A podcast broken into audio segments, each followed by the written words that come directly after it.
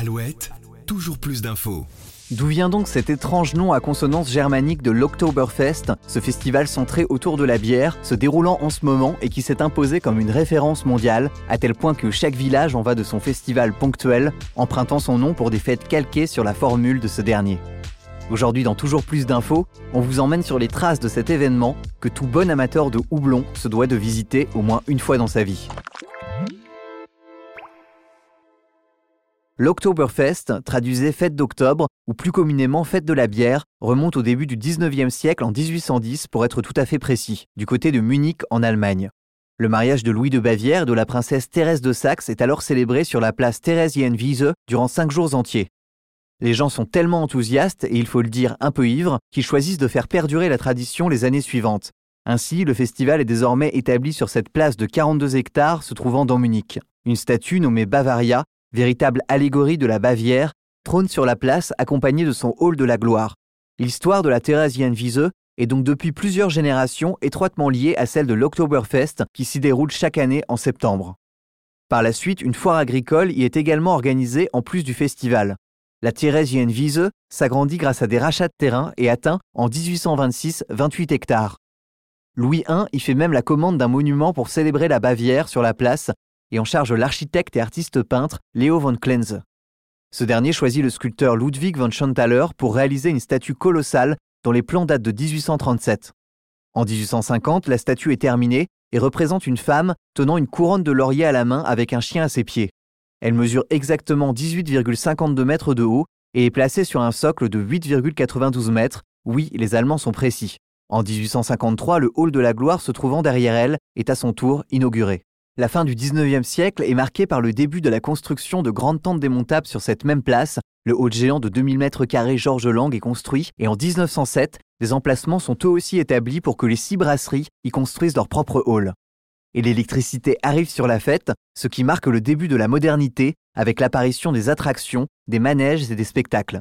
Preuve du désormais très fort ancrage culturel du festival dans les mentalités locales, en 1924, la ville veut construire un stade sur la place et la transformer en parc des expos, mais elle se heurte à une forte résistance des visiteurs de l'Oktoberfest et le projet est finalement abandonné. En 1930, l'Oktoberfest est donc organisé de manière définitive avec des rues et des emplacements bien définis. Alors ce point historique, c'est bien beau, mais en fait, ça donne quoi l'Oktoberfest cette année? Pour vous faire une idée, voici quelques chiffres qui vont vous donner le tournis. Un premier, 187, c'est le nombre d'éditions d'Oktoberfest depuis sa création. 7 millions, c'est le nombre d'habitants en Bulgarie, mais c'est aussi le nombre de litres de bière qui sont dégustés à l'Oktoberfest chaque année, sur seulement 16 jours avec des bières de soif uniquement produites à Munich. 9,5 c'est le prix moyen d'un litre de bière sur le festival. Il n'est d'ailleurs pas possible de commander une pinte de 50 centilitres, toujours dans l'excès ces Allemands. 14, le nombre de tentes mythiques présentes à la fête de la bière de Munich. Vous y trouverez forcément votre bonheur, puisque chacune d'entre elles possède ses spécialités, bière, animation, musique et restauration. Enfin 27, c'est le record de portée de shop. En 2014, un Allemand a réussi à soulever 27 chopes d'un litre de bière à lui tout seul. Véritable symbole de la Bavière prospère et accueillante, cette année l'Oktoberfest se déroule du samedi 16 septembre au mardi 3 octobre et pendant 18 jours, elle va réunir 6 millions d'Allemands et de voyageurs étrangers, 20% en moyenne. L'ouverture a eu lieu par un défilé composé des principales familles de brasseurs reliant la rue de la Sonnenstrasse à la place de la Theresienwiese. Cette procession, appelée le Festzug, est menée par une jeune fille déguisée en moine et se fait en présence du maire de la ville. Sur des chariots, des tonneaux, des serveurs et des brasseurs saluent la foule. Les tonneaux sont décorés aux couleurs des brasseries.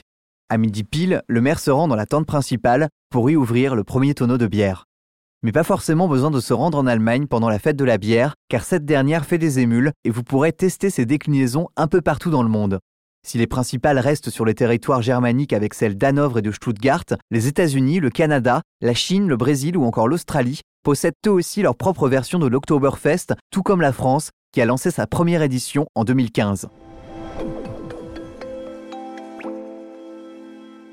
Alors vous savez désormais où vous rendre pour passer un moment champêtre en dégustant une bonne bière. Quant à moi, je vous retrouve demain pour une nouvelle actu. D'ici là, prenez soin de vous et on le rappelle, toujours avec modération.